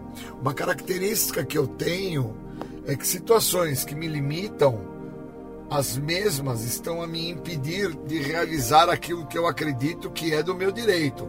E não vejo que situações que me limitam, muitas das vezes, está a me ajudar, pois eu sou uma pessoa que sofro do impulso eu ajo muito por impulso, sou portador da doença da adicção, trabalha na minha maneira de pensar, trabalha na minha forma de agir, trabalha no meu ser. Não tem parâmetros para minha pessoa por ser portador da doença da adicção. Não tem aquilo que determina que não faça isso, pois se você assim o fizer, você vai ter problemas maiores. Não é por ter filhos, não é por ter um trabalho, não é por estar ou não dentro de uma condição financeira que me dá um apoio ou não, que eu então me vejo limitado a não ter problemas maiores. Quer dizer que se não tivesse dinheiro, eu estaria limitado a não fazer aquilo que eu acho que eu deveria estar a fazer. Ou se eu tenho bastante dinheiro, eu então vou me limitar a não fazer, pois posso vir a ter problemas. Eu preciso me atentar que situações externas ao ser humano que eu sou não me limita e não determina que eu não vá chegar aonde a doença assim quer que eu chegue. Tem uma parte da literatura que fala sobre um pântano de um medo egocêntrico e a minha egocentricidade dentro desse medo me controla buscando não permitir com que o outro saiba quem eu sou, eu acredito que eu estou a determinar que se o outro não souber, então eu vou ter uma relação melhor de convivência com o outro. E a realidade é ao contrário. Eu necessito que o outro saiba quem eu seja. Eu preciso que o outro compreenda que isto que sou precisa ser visto, precisa ser notado, precisa ser reconhecido. Porque enquanto eu não sou visto, enquanto eu não sou notado, enquanto eu não sou uma pessoa a qual o outro saiba quem eu sou, eu não deixo de ser. Eu continuo a ser aquilo, não tem limites para aquilo, age por impulso, por ser daquela forma, não vejo que nada determina a minha pessoa que eu me modifique. Por isso que questões que eu chamo de limitantes ou determinantes, as mesmas não me impedem de ter problemas por ser portador da doença da adicção. Não é por ter sido pai ou ser filho que eu me limito a não trazer um problema maior para minha vida. E também não é por ser uma pessoa que trago comigo problemas que no decorrer do meu dia a dia podem ser problemas que eu não estou a entender a complexidade dos mesmos, que vai me fazer determinar a minha pessoa que se eu não me envolver com aquilo, eu vou ter um dia prazeroso, um dia magnífico. Posso muito bem não estar a me envolver com uma situação que eu acho que me controla, que me domina, e estar a me comprometer, independente da situação que eu trago. Eu acabo a me comprometer dentro de situações que, que me limitam e outras que não me limitam. Eu acabo ter problemas maiores dentro de situações que eu preciso determinar ao Júlio que tem que ser feitas as mesmas, tem que ser exercida, preciso solucionar os problemas. Então, enquanto eu não me atento a isso, enquanto eu não reconheço algumas situações que estão se apresentando, eu não entendo essas questões que são do cotidiano, do dia a dia, de uma pessoa normal. Não de uma pessoa que não entenda o que está se passando. Para mim é muito claro que existem situações que me controlam, que me dominam, que me impedem de me transformar. Para mim é, é notório que se eu não olhar para a situação que se apresenta no momento que eu me encontro e nomear a mesma, eu fico dentro disso que eu acredito que está a limitar o que eu vou fazer. Que às vezes é o medo, às vezes é uma ressalva que eu tenho de uma dúvida. Eu não posso não me atentar que enquanto eu não vejo quem eu sou, não permito com que o outro compreenda quem eu estou sendo, eu estou a querer limitar uma situação que a mesma não me limita de chegar ao resultado final da doença, que é o ápice da doença, que é chegar ao uso do álcool e das drogas. Porque não determina que eu não vá viver comportamentos obsessivos e compulsivos. Não determina que eu não vou viver através de justificativas, racionalizações, desconfiança dos outros, é, transferências. Eu preciso me atentar que muito do que me controla, do que me domina, está dentro daquilo que eu não percebo que não limita o Júlio, porque eu tenho um impulso, eu sou portador da doença da adicção. A minha maneira de pensar, pautada na doença, me faz acreditar que eu tenho a solução para problemas que não me cabem. Quem sou eu para querer mudar o que o outro está a fazer? Quem sou eu para querer determinar numa situação onde já se encontra funcionando há anos aquela situação, seja esta uma situação positiva ou negativa, seja esta uma situação onde existe uma codependência ou não, quem sou eu para querer fazer com que o outro me escute no sentido de que, cara, as coisas não estão dando certo para você porque você não está agindo da maneira que você tinha que agir. Quem sou eu para querer isso dessa maneira, dessa forma? Eu preciso parar isso, eu preciso deter essa situação. Porque senão eu fico a querer determinar ao Júlio que as coisas estão acontecendo por causa que teve uma questão do uso de álcool e droga na minha vida, então eu não passei o que eu deveria ter passado, a minha família, a mesma, não me supriu aonde eu achava que tinha que ter sido suprido, e que ao outro ele teve ganhos e benefícios que a minha pessoa assim não teve, e nenhum desses fatores determina que eu não venha a ter que sentir o que faz parte para com que eu tenha que sentir, pois eu sou humano. Existe uma questão dentro da humanidade, a qual eu trago. Existe uma questão chamada sentir. Eu preciso entender que enquanto eu não dou nome aos sentimentos que eu trago, eu fico acreditando que algumas situações podem limitar o resultado final de ações que eu estou assim a tomar ou estou já a fazê-las. Eu preciso interpretar que existem determinadas situações que eu estou fazendo, que eu não precisava fazê-las, uma vez que eu interpretasse e desse nome àquilo. Então, quando eu trago a ideia, né, quando eu retrato essa ideia, interpretando quem eu sou para querer com que o outro faça de uma maneira que eu acho que é melhor, pois eu estou a enxergar que a maneira que eles estão a fazer está errada quem eu sou quando eu estou a pensar dessa maneira, a fazer dessa maneira, a agir dessa maneira? Quem eu sou? Então eu preciso me atentar a isso. Enquanto eu não me atento a isso, eu sofro de uma forma intensa. E essa maneira a qual eu estou a sofrer de uma forma intensa me compromete muito. É um abuso, é uma situação que me impede de entender quem eu sou, aonde eu me encontro, da maneira que eu estou a fazer porque nada determina o Júlio e nada limita o Júlio para com que o Júlio não tenha que sentir. Eu preciso me atentar que muito do que está me acontecendo está me acontecendo por parte daquilo que eu não estou a perceber. E muitas das vezes aquilo que eu não estou a perceber é porque eu não estou a dar nome na situação.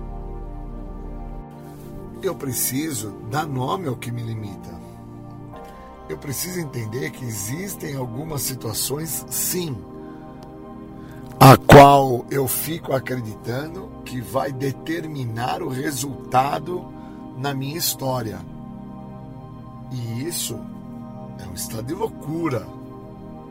Não existe controle. O programa de recuperação dos grupos anônimos determina que perdeu-se o controle, não se tem esse domínio e que por muitas vezes acreditando-se controlar situações, circunstâncias, pessoas, lugares e coisas se estava a determinar resultados. E na verdade, nada disso limitou a minha pessoa para com que eu não chegasse ao ápice da minha loucura. Então, quando eu vou me atentando a essas questões que eu acreditava que me limitavam, questões externas ao ser humano, questões do cotidiano, que eu acreditava que me limitavam para que eu não chegasse a agir através dos sintomas da doença, a justificar, a racionalizar, a fazer a conta transferência dentro do desejo imaturo de ser feliz. Enquanto eu estava pautado nisso, eu acho e acredito muito que felizes os ignorantes que ficam assim.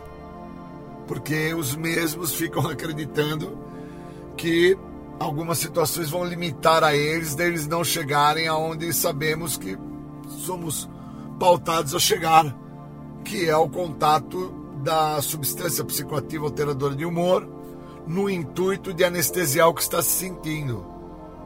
Porque quando eu buscava, através do uso da substância psicoativa alteradora de humor, sentir para anestesiar o que estava a se passar, eu estava a determinar que através do uso eu iria me sentir melhor. E a realidade é que não determinava isso, que eu iria me sentir melhor. Ao contrário, eu tinha problemas muito maiores, problemas de convivência, problemas sociais, problemas aonde eu só venho a me atentar o que são problemas quando eu me encontro em sobriedade, não é quando eu paro de usar. Eu preciso estar a aceitar a vida da maneira que a vida se apresenta e viver o que a vida está se apresentar, para que eu entenda quem que eu sou, da onde eu vim, até onde eu cheguei, para onde eu vou, e que não são fatores externos que vão me limitar ou vão determinar para com que eu não chegue dentro dos sintomas como resultado final da doença, até mesmo ao uso da substância senão eu vou ter grandes problemas. Pois eu tenho a doença, eu não sou a doença. E eu preciso interpretar isso, eu preciso dar nome a algumas situações que eu passo para com que eu não me limite a acreditar que o que está me acontecendo é por parte do outro ou por determinada situação estar a determinar o resultado do que eu estou sentindo. Queria agradecer muito ao grupo, agradecer a oportunidade de poder falar e trazer um pouco da minha experiência. Obrigado e bons momentos. Bom, vamos. Você está ouvindo o programa Independência, a voz da recuperação. Vamos falar da literatura, porque qualquer coisa falada fora da literatura não é de narcóticos anônimos. Eu tenho feito parte de um grupo que é de fora, tenho me atentado que nós demoramos muito para vivenciar a questão dos passos, justamente por isso. Por causa que não nos atentamos ao que temos dentro da literatura. E não se atentar ao que nós temos dentro da literatura nos impede de nos recuperarmos da doença da adicção. Nós até nos recuperamos de uma forma muito rápida, que é uma forma paliativa da doença da drogadicção, que é o uso da substância psicoativa alteradora de humor, seja seu uso álcool ou qualquer substância alteradora. Mas não nos não vamos nos recuperar da doença da adicção se não usarmos o que a literatura proporciona. Então isso tem que ser muito, muito bem visto por nós e darmos a devida atenção. Então nós temos aí uma gama de pessoas que depois de um determinado tempo dentro do programa se atentam à literatura e encontram o que o programa oferece, que é a libertação da doença, e temos também uma outra gama dentro do programa que encontraram com também um substancial tempo limpo o não uso da substância. E aí nós temos uma variação na questão das expressões, eu estou limpo e eu estou em sobriedade. Então isso precisa ser visto. E não tem como olhar isso se você não olhar a literatura. Então quando o corpo de serviço do evento falou, Júlio, dá para você falar lá do oitavo passo? Eu falei, dá. É, do primeiro ao sétimo ficou bem claro aí, escutei um pouco aí o Beloto que ele falou, trouxe uma fala, outros que partilharam antes, eu não estava aqui, porque eu estava numa, na casa de um amigo aí que teve um, um óbito na família, e, e deu para mim entender o seguinte: do primeiro ao sétimo, ficou claro que se faz um trabalho de base, que é de dentro para fora. O oitavo ele vai trabalhar as questões externas. Por isso que eu preciso me olhar como a primeira pessoa do singular. Não dá para não se atentar a uma pergunta que nós temos no guia. Pergunta essa extremamente importante que fala o seguinte. Eu acho ela linda, por sinal, né? É, ela tá na página. Posso até retratar para vocês a página aqui. Página 84 no tópico Ficando Dispostos, que fala assim: por que apenas dizer me desculpe entre aspas, quando uma convocação se encontra entre aspas, existe um fator de prudência, tá? Não é suficiente para reparar os danos que causamos, por causa que eu preciso me atentar que o significado de humildade é responsabilidade. Então, no, do primeiro ao sétimo, quando eu me atento a ser humilde, que é uma questão interna, eu me atento a ser responsável. Então, a primeira pessoa do singular que eu tenho que me atentar a ser responsável, que esse programa proporciona esse benefício e que eu vou ter que listar o que, que esse cara causou para ele dentro dos três R's que está dentro da literatura, que também pauta o acéfalo. Por que, que fala do acéfalo? Porque é um membro sem cabeça. Então ele está motivado, que nem eu falei, como uma gama do programa, um conjunto de pessoas, um, um, um, todo do programa que ficou motivado pela ideia de não estar usando droga, já estou em recuperação, mas não está em sobriedade. Não se coloca na posição da primeira pessoa, do singular, no eu, para entender o que ele vai ter que restituir para ele, reparar com ele, para recuperar a ele. Por isso que não basta só pedir desculpa. Só pedir desculpa é chulo. Eu preciso entender o que, que eu vou ter que ressarcir a minha pessoa que me fez perder na relação com o outro.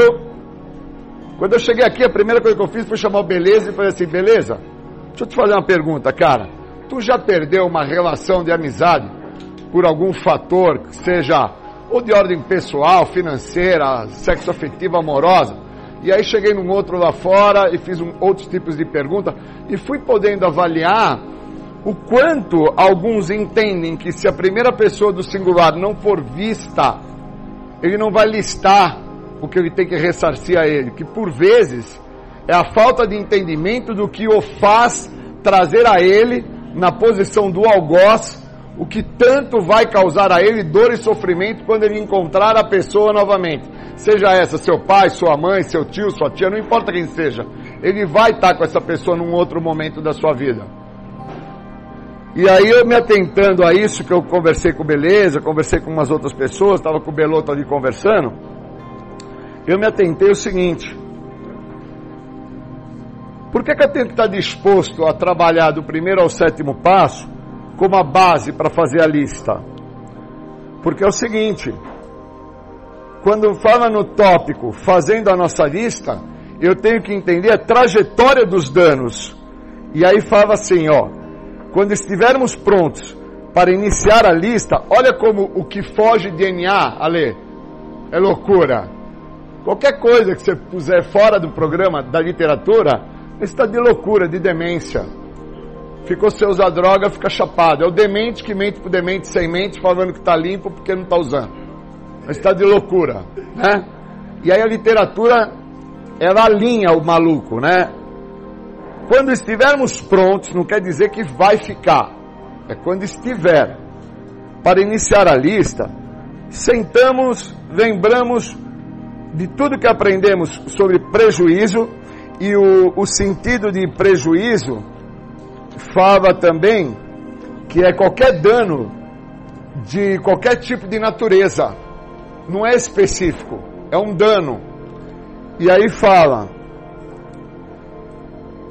é, sentamos, né, começamos a escrever, e nos lembramos imediatamente sobre os tipos de dano que causamos, precisamos retomar no quarto passo e procurar qualquer informação. Quer dizer, eu só consigo me pôr na lista para reparar, para viver os três R's, que é ressarcir a minha pessoa, recuperar o que eu preciso, restituir o que me cabe, se eu tiver quarto passo. Sem quarto passo, não tem reparação. Não adianta me pedir desculpa, Lana. Se não tiver a minha pessoa no teu quarto passo, você não precisa falar nada para mim. Você também, beleza? Se eu não tiver lá no teu quarto passo, nada que você possa ter me feito, não precisa me pedir desculpa. Porque você não está fazendo o que o programa oferece. Aonde? No quinto passo, que fala que você tem que admitir para você o que você reconhece, primeira pessoa do singular. Olha que lindo. Eu tenho que olhar para a primeira pessoa do singular. Não quer dizer que é para o outro, é para mim. Por isso que fugir da literatura é loucura. Então, o oitavo passo não é só escrever a lista, é entender por que, que eu tenho que pôr as pessoas na lista. E eu estava vindo para cá me atentando ao seguinte: eu até achei que tinha feito já uma reparação com algumas pessoas na minha casa quando eu fiquei sem usar droga, porque eu também já tinha escutado isso aqui dentro, mas não as fiz ainda. Porque se eu olhar o acéfalo, que assim eu me vejo, o sem cabeça, eu fico acreditando que só porque eu não estou usando droga, isso já é uma grande reparação. Mas eu preciso restituir à minha pessoa o entender dos motivos que me causaram abusar da boa vontade do meu pai, manipular a minha mãe para os meus ganhos pessoais, as ofensas que eu trouxe dentro das questões físicas para minha irmã em prol de um ganho pessoal que assim eu estava atrás. Então eu preciso me atentar que a literatura ela fala existem muitas maneiras diferentes de você causar danos emocionais e profundos. A negligência, o abandono, a exploração, manipulação, humilhação, todos são indicadores.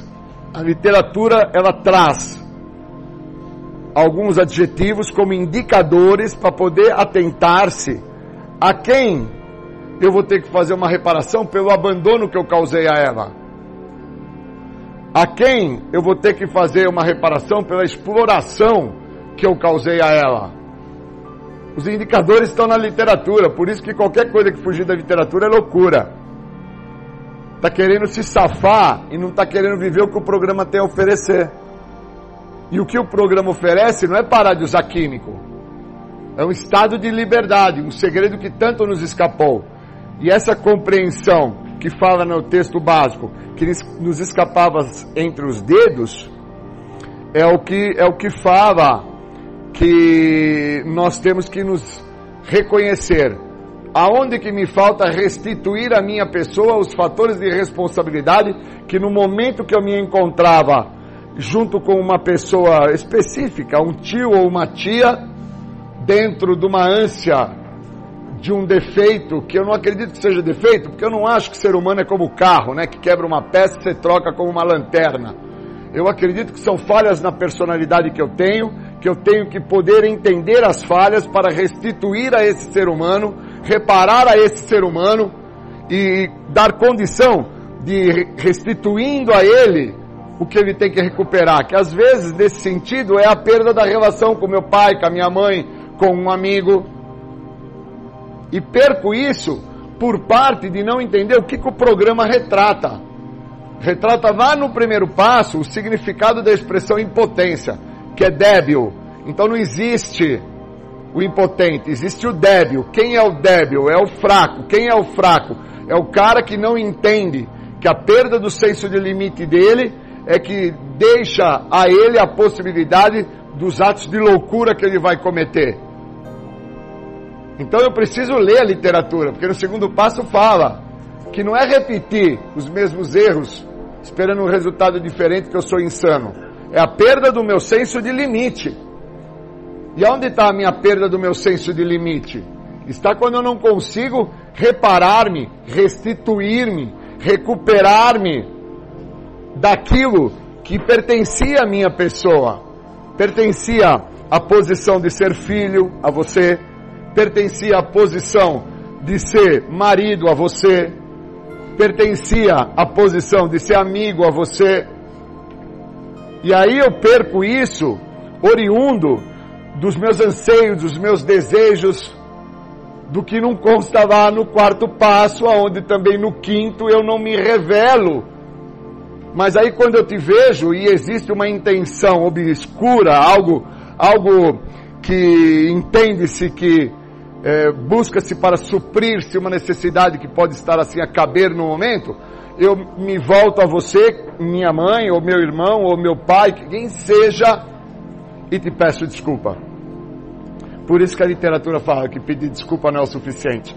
Ou eu sou responsável pela perda da responsabilidade que me cabia na posição que eu trazia, que era de filho, era de pai, era de amigo, era de profissional, era dentro do parâmetro que eu me encontrava, ou eu, ou eu me atento a isso, ou eu vou ficar pedindo desculpa e desculpa e desculpa e desculpa e nunca vou exercer o fator de responsabilidade.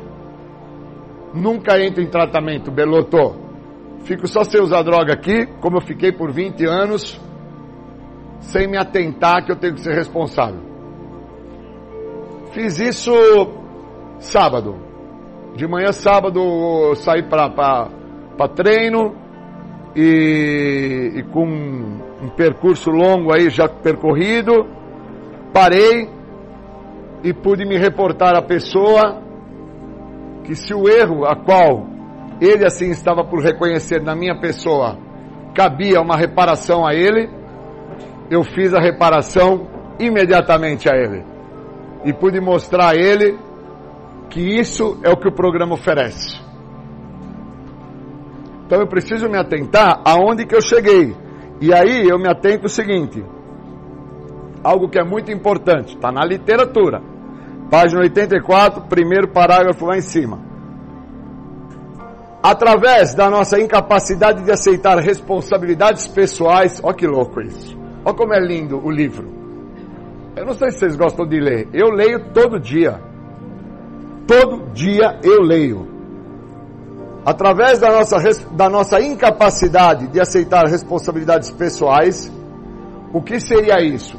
seria a nossa trajetória. Incapaz de aceitar a nossa trajetória, Belotô. Então, quando nos incluímos à lista, podemos relacionar os danos que causamos a todas as nossas finanças, a autoimagem, a saúde e a etc. Quer dizer, somente quando eu consigo, através do que o programa me proporciona, que a liberdade da doença não é o parar de usar droga, é que eu reconheço que a minha incapacidade de aceitar as minhas responsabilidades que me cabiam, ser filho, ser pai, ser marido, ser profissional, ser um estudante, ser um cara comedido financeiramente, todas esta, esses itens da trajetória, é então que eu me coloco na lista. Antes disso eu fico pondo os outros. Sacou, beleza? Antes disso eu ponho você, ponho o teu vizinho, aí ponho o outro aí também, porque aí quando eu chegar aqui, eu fico bacana na fita. Sacou, Belotô? Põe teus filhos também na fita. Aí quando você chegar para ver eles, você tá bacana na fita. Mas o cara que tem que assumir a sua incapacidade, da sua irresponsabilidade perante ter sido um pai ausente, um pai que compromete, ter sido um mau funcionário na empresa, um cara que busca ter ganhos de forma obscura, isso fica fica dentro dessa história aí que agora eu não estou usando droga, está feita a reparação. Você adorou essa agora, né? Deu até uma risadinha, ele ficou feliz. Imagine quantas vezes esse cara não deve ter feito isso. Vocês têm noção? Então, eu preciso entender o que a literatura está falando. Porque senão eu não vou entender que é uma parte extremamente linda na literatura que fala assim: reparações que não conseguimos nos imaginar fazendo podem também entrar na lista. Talvez estejamos tão sem disposição que não queremos nem tentar. Olha que loucura! Olha que lindo! E a, e, a, e a própria literatura fala assim, ó. É nesse ponto da recuperação, quer dizer, é no ponto de entender os três R's, o que, que eu vou ter que restituir para mim, o que, que eu vou ter que recuperar, o que, que eu vou ter que reparar a mim, que é possível desenvolver um espírito de compaixão, ser mais piedoso para comigo e, e ter mais empatia com a coisa, que é a capacidade de me colocar no local do outro. Então por isso que não basta só pedir desculpa. Porque eu não estou me pondo na posição da pessoa que eu lesei, que eu maltratei, que eu comprometi. Eu, eu tenho um, um relacionamento com uma pessoa que esse relacionamento é só de forma financeira. E esse relacionamento me traz um problema na minha história. Por causa que daqui a algum tempo, não sei quanto, eu vou ter um contato físico com essa pessoa. Quando eu tiver o contato físico com essa pessoa, eu não vou ter tempo hábil para restituir a ela todo o tempo que se passou, para reparar a ela tudo o que ela não viveu comigo e tentar recuperar a ela os momentos que nós dois, nem eu nem ela, vivemos. Então eu tenho que deixar claro para mim que se eu não me pôr na primeira pessoa da lista a qual o programa me sugere fazer a lista, eu vou ficar acreditando que eu estou reparando a situação porque todo dia 10 eu pago a pensão. Isso é para os caras que tem filho aqui. Isso é de graça, estou dando essa de graça, só tinha que cobrar de você. Sacou, Beloto? Sabe por quê, Beloto? Porque cresce. Sacou, beleza? Cresce, meu irmão. Sacou? E aí não dá mais para empurrar no parquinho, não dá mais para levar na praia para brincar de pular onda. Não dá mais para querer fazer fotos de algo que cresceu e era pequeno. Então o programa está me preparando para entender que ao momento que eu tiver o contato com essa pessoa, que é um filho que eu tenho, eu vou ter que estar preparado de forma interna para com que eu não fique a pedir desculpa para ele, meu irmão, externo. Externo. Por isso que tudo que fugir da literatura é estar de loucura aqui dentro desse negócio aqui. Eu fiquei fugindo muito tempo da literatura, de entender que fazer a lista não é pegar um papel e escrever.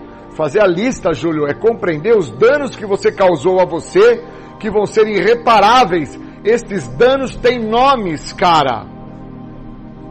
E você precisa vir a entender como que você fez para dar nomes a esses danos. Porque quando eu encontrar com você, que você tiver com 18, você vai olhar para mim e vai falar de um nome que a lista já falou para mim, chamado o meu abandono. O que, que tu vai fazer com o abandono, na hora que você escutar? O que, que tu vai fazer com a parada? Como fala aqui? Tá no livro. Sou eu não. Tá aqui escrito. Aqui, ó. Tudo aqui, ó. Ó, ó. Com a sua manipulação, com a sua exploração, com as suas ações de humilhação. Isso é o programa. Essa é a sacada do oitavo passo. Não é só pegar um papel, uma caneta, escrever lá o nome de algumas pessoas e depois falar, não, eu vou lá pagar lá 100 reais, 200, 300, 500 que eu peguei emprestado e na época eu peguei porque eu estava usando droga tal. Não, eu peguei isso, eu, eu acabei me apropriando disso, porque existem outros sentidos, né? O, o sacar do programa, eu estava vindo para cá e entendi numa, entendendo uma coisa: um amigo meu faleceu porque ele nunca se pôs em primeiro lugar, em nada. Ele nunca se olhou como a primeira pessoa do singular, que trouxe a ele alguns danos, danos esses que ele nunca deu nome a esses danos. Tá? Então, ele sofria de, um, de uma desritmia, mas ele nunca deu nome por que, que ele sofria dessa condição de desritmia no coração. Ele só trazia a ideia de que, ah, eu tenho um negócio, mas ele nunca tinha ido ver que negócio é esse, sacou? E aí, a gente treina aí no, no nada, corre, pedala, e aí ele volta do treino, senta no sofá, a mulher dele fala assim para ele: Estou fazendo um almoço. E ele não levanta do sofá. Ali para mim foi muito impactante. Porque a hora que grita, a hora que fala, socorro pessoal, pessoal, já não tinha mais volta. Socorro pessoal, já não tinha mais volta. Né? Ele, já, ele teve um infarto ele fulminante, né? E aí a, a esposa falou assim, cara, ele nunca contou para vocês? Não, nunca contou. Sabe por que, que ele nunca contou? Porque se ele contasse para nós, ele estaria se pondo no topo da lista daquele que precisaria de um acolhimento profissional numa área da, da história da vida dele, que é a área da saúde dele. E aí com isso, é, isso traz alguma porcaria aí. E aí com isso, ele não seria mais visto fazendo parte do grupo, ele seria menos. Tá entendendo? Porque ele é um cara que adquire a capacidade de estar junto no tri com a gente, no corre nada pedala, e uma vez que ele mostrasse ele no topo, ele teria que se reparar. Sabe o que o médico ia falar para ele? Não dá, cara, para você pedalar com essa galera aí. Não dá para você ir nadar com esses caras aí. Não dá para você correr o que, que esses caras correm. Não dá, cara. Só dá para você dar uma voltinha no quarteirão, pegar o cachorro para levar para mijar. Só que ele traz com ele um estado de inferioridade, ele traz com ele um estado de comparação, ele traz com ele tudo o que iria, e assim o fez, caracterizar chegar no ápice do sucesso, o óbito. E aí ele morre e algumas pessoas que não têm esse entendimento falaram assim para mim: Porra, Julião, teu companheiro da equipe morreu. Porra, puta atleta, porra, puta não sei o que, papapá, mais ou menos como a gente tem aqui, só que aqui é o contrário, né? Porra, o companheiro lá foi usar, porra, por que, que ele foi usar? Porque ele não tem quarto passo, por que, que não sei o que, por que, que não sei o que lá? Filho, falta a ele restituir a ele o que ele necessita para com que ele compreenda o que ele precisa. Só isso. E o que, que o cara precisava? Precisava entender que ele já tinha um problema de desritmia cardíaca, não dava para correr, nadar e pedalar, que a galera da pegada, a galera é, é, é monstro, não tão, cada um está correndo por si, cada um está preocupado com si. Resposta: óbito. A mesma coisa dentro do Narcóticos Anônimos. Aqui a preocupação é de ordem individual, mas nós dependemos da unidade de Narcóticos Anônimos. A recuperação é individual, oh, beleza. Só que a gente depende da unidade. E se na unidade nós não tivermos pessoas que falem da literatura, as pessoas vão achar que estar em recuperação, beleza, é só estar sem usar. E sem usar não dá para continuar porque vamos ficar aqui por um determinado tempo, vamos alçar voo em fama, prestígio e poder, que vão ser três elementos que vão nos assolar no percurso, e quando nós tivermos que fazer qualquer tipo de reparação, de restituição, tivermos que entender o que estamos tentando recuperar a nós, nós não vamos dar a devida atenção. E só vamos pautar a ideia que passamos batido, como fala no guia, algumas pessoas vão passar batido pelo o passo, acho que é o mais importante, que é o estado de lucidez que ele proporciona, que é o segundo, quando eles se depararem com uma situação onde essa situação vai cobrar o indivíduo, que é a situação que eu acredito que daqui mais uns quatro anos eu vou estar de frente com ela, que é quando meu menino tiver do tamanho do seu. E aí ele vai falar para mim: o que você fazia, me pagando a pensão, nada mais é do que um direito que me cabe que o Estado determinou. Só. Onde fica o abandono? Onde fica a tua não participação? Onde fica a tua ausência? Onde fica a tua arrogância, a tua prepotência? Eu preciso listar quem eu sou. Eu preciso ter quarto passo, ter me revelado no quinto, entender por que, que o princípio espiritual do sexto é a boa, boa vontade, para me tornar um cara responsável, que é o que transcreve a ideia de humildade no sétimo, para poder me colocar na lista. Se não, beleza, eu vou ficar só fazendo reparação para os outros. E não reparo para mim o que eu preciso. Por qual motivo eu leso você? Por qual motivo eu me interesso em ter um ganho seu? Do que é que eu sofro? Sofro da inveja? Sofro da comparação? Sofro da não aceitação? Sofro do medo, da angústia? Do que eu sofro? Então eu queria agradecer vocês, falar para vocês que sem literatura o, o programa não tem muita funcionabilidade, gente. Nós precisamos da literatura. Esse é um em com guias. Isso aqui é para o trabalho da literatura do programa. E a literatura chama passo. Queria agradecer a vocês. Valeu. Obrigado. Obrigado. Porque música não é DNA. Você desculpa, tá? Valeu. Vou levar essa garrafinha. Oh, ah, tá bom aqui. Obrigadão. Obrigadão. Obrigadão. Então a gente vai dar continuidade. Obrigada, Júlio. Obrigado. Bom te ver. Pelo Júlio. Tá Vocês têm pela Lúcia que vai estar falando agora para nós O que, é, o que não é literatura não é DNA. do nome passo. Bom te ver. né? O que não é literatura não é DNA. Você sabe disso, né, irmão? E aí? Bom te ver. Lúcia. Bom te ver. Na paz. Sempre. Sempre.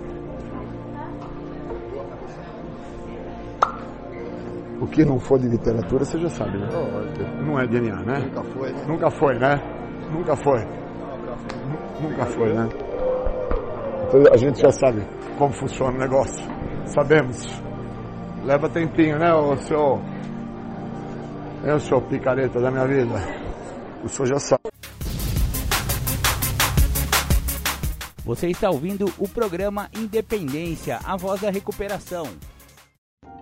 Estou limpo há alguns anos, um total de 25 anos hoje, e eu percebo que o que mais será revelado à minha pessoa é aquilo que eu me permito dentro do que o programa me proporciona. Quando falamos na ideia do mais será revelado, eu acredito que eu falo dentro de uma ideia do que eu não vejo, do que eu posso até vir a sentir quando eu olho através do outro aquilo que já está se apresentando na vida do outro. E eu preciso entender que o programa me vai revelar o que eu desconheço e vai me dar a ideia de que o mais será revelado se eu viver o que o programa me oferece. Eu não posso acreditar, dentro do tempo que eu tenho sem uso de substâncias químicas, que está me sendo revelado agora o que já me foi revelado antes. Não, antes não me foi revelado nada do que hoje está sendo me revelado. Está me sendo revelado que realmente o programa funciona e que pode funcionar para mim, assim como já funcionou para outros que permitiram com que o programa viesse a funcionar para eles. E eu acho super interessante que o programa tem a sua funcionabilidade, o programa se apresenta de uma forma bem lúcida, bem prática, e isso eu acredito que é o que mais está me sendo revelado. pois desde o início que eu cheguei ao programa, eu acreditava que a ideia era não usa drogas, sua vida vai se melhorar e tudo vai ficar bom. E aí eu fui descobrindo, por permanecer no programa, que o que me vinha sendo revelado é que eu teria que dar alguns passos a mais, fazer mais de uma ligação, pedir mais de uma vez ajuda, frequentar mais de uma vez a sala. E tudo isso que me foi sendo revelado, se foi sendo revelado por estar sem uso do álcool, por estar sem uso das drogas, por ter ingressado no programa, ter entendido que sozinho é impossível de dar certo e que precisa se escutar aos outros. Pois falamos e ouvimos os outros e eles é que nos mostram o que está funcionando. Então, quando eu percebo que na ideia do mais será revelado não está o que se vai ganhar, pois é um programa que realmente o que se revela do programa para a minha pessoa é que não é um programa onde eu vou ter ganhos de casa, de carro, de barco, de boné, de chinelo, de namorada, de escola. É um programa que eu vou ter de perdas. Eu vou perder a minha maneira de agir, eu vou perder a minha maneira de me mostrar ao outro, vou perder a minha maneira que me comprometeu e que me trouxe ao programa, onde está me sendo revelado a importância do programa em todas as áreas da minha vida. Então, falar de o mais será revelado é falar daquilo que vem sendo revelado através do que vai se vivendo dentro do que o programa oferece, que é a libertação da doença da adicção, um segredo que sempre me escapou porque foi me revelado, permanecendo e ficando dentro do programa, ficando sem o uso, fazendo parte das reuniões, escutando os outros, que o grande segredo que me escapava não era parar de usar droga, era sim entender como fazer para não voltar e aonde esse programa me traz a condição de entender o que está me sendo revelado. Então, a partilha dos companheiros, a frequência no grupo, a participação nos eventos, a disponibilidade para ter o afilhado, atender um telefone, fazer algo a mais, é o que me foi revelado através do programa. Eu não preciso pedir nada, o programa ele me dá tudo o que eu preciso começando pela possibilidade de não voltar a usar aquela primeira droga. Então, me foi revelado a oportunidade de não voltar a usar. Me foi revelada a oportunidade de entender como que eu faço para não voltar a usar. E para isso eu tenho que me permitir viver o que o programa oferece, que não é somente estar sem uso, mas é fazer uso de todas as ferramentas, de todas as oportunidades, das, de todas as condições de viver este programa em todas as áreas, em todas as adversidades, em tudo que o programa se apresenta. Isso muda tudo. Muda de tal forma que me faz entender que eu estou no lugar certo, na hora certa, no momento certo. Por isso que me é revelado o mais, o a mais deste tema não é que eu consegui ficar sem uso, é que eu entendi como fazer para não voltar. Pois eu fiquei sem uso desde a primeira vez que eu tive contato com o programa, quando eu entrei porta dentro, levantei a mão e ali me comprometi com os passos, com os princípios, com os conceitos, me comprometi com a frequência na reunião, me comprometi a entender aonde que esse programa iria me beneficiar. Então, o a mais desse programa se encontra agora, com o tempo que eu tenho aí sem o uso, entendendo que tempo limpo não é patente e dando margem para buscar entender a cada dia, a cada reunião, a cada oportunidade, o que mais vai ser revelado por isso vale muito a pena viver o que o programa oferece. Não somente a ideia de ficar sem o químico, mas sim entender como que eu faço para não voltar a usar químico. Por isso que o mais será revelado. Preciso voltar amanhã. Preciso me permitir a escutar e seguir o sugerido. Obrigado, bons momentos, valeu.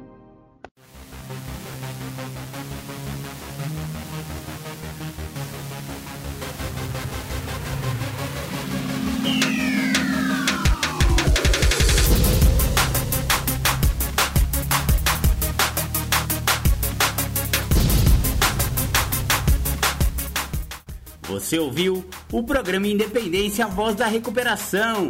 Até domingo que vem com mais informações a respeito de alcoolismo, de adicção e todo o universo da dependência química. Até mais, tchau, tchau, muito obrigado.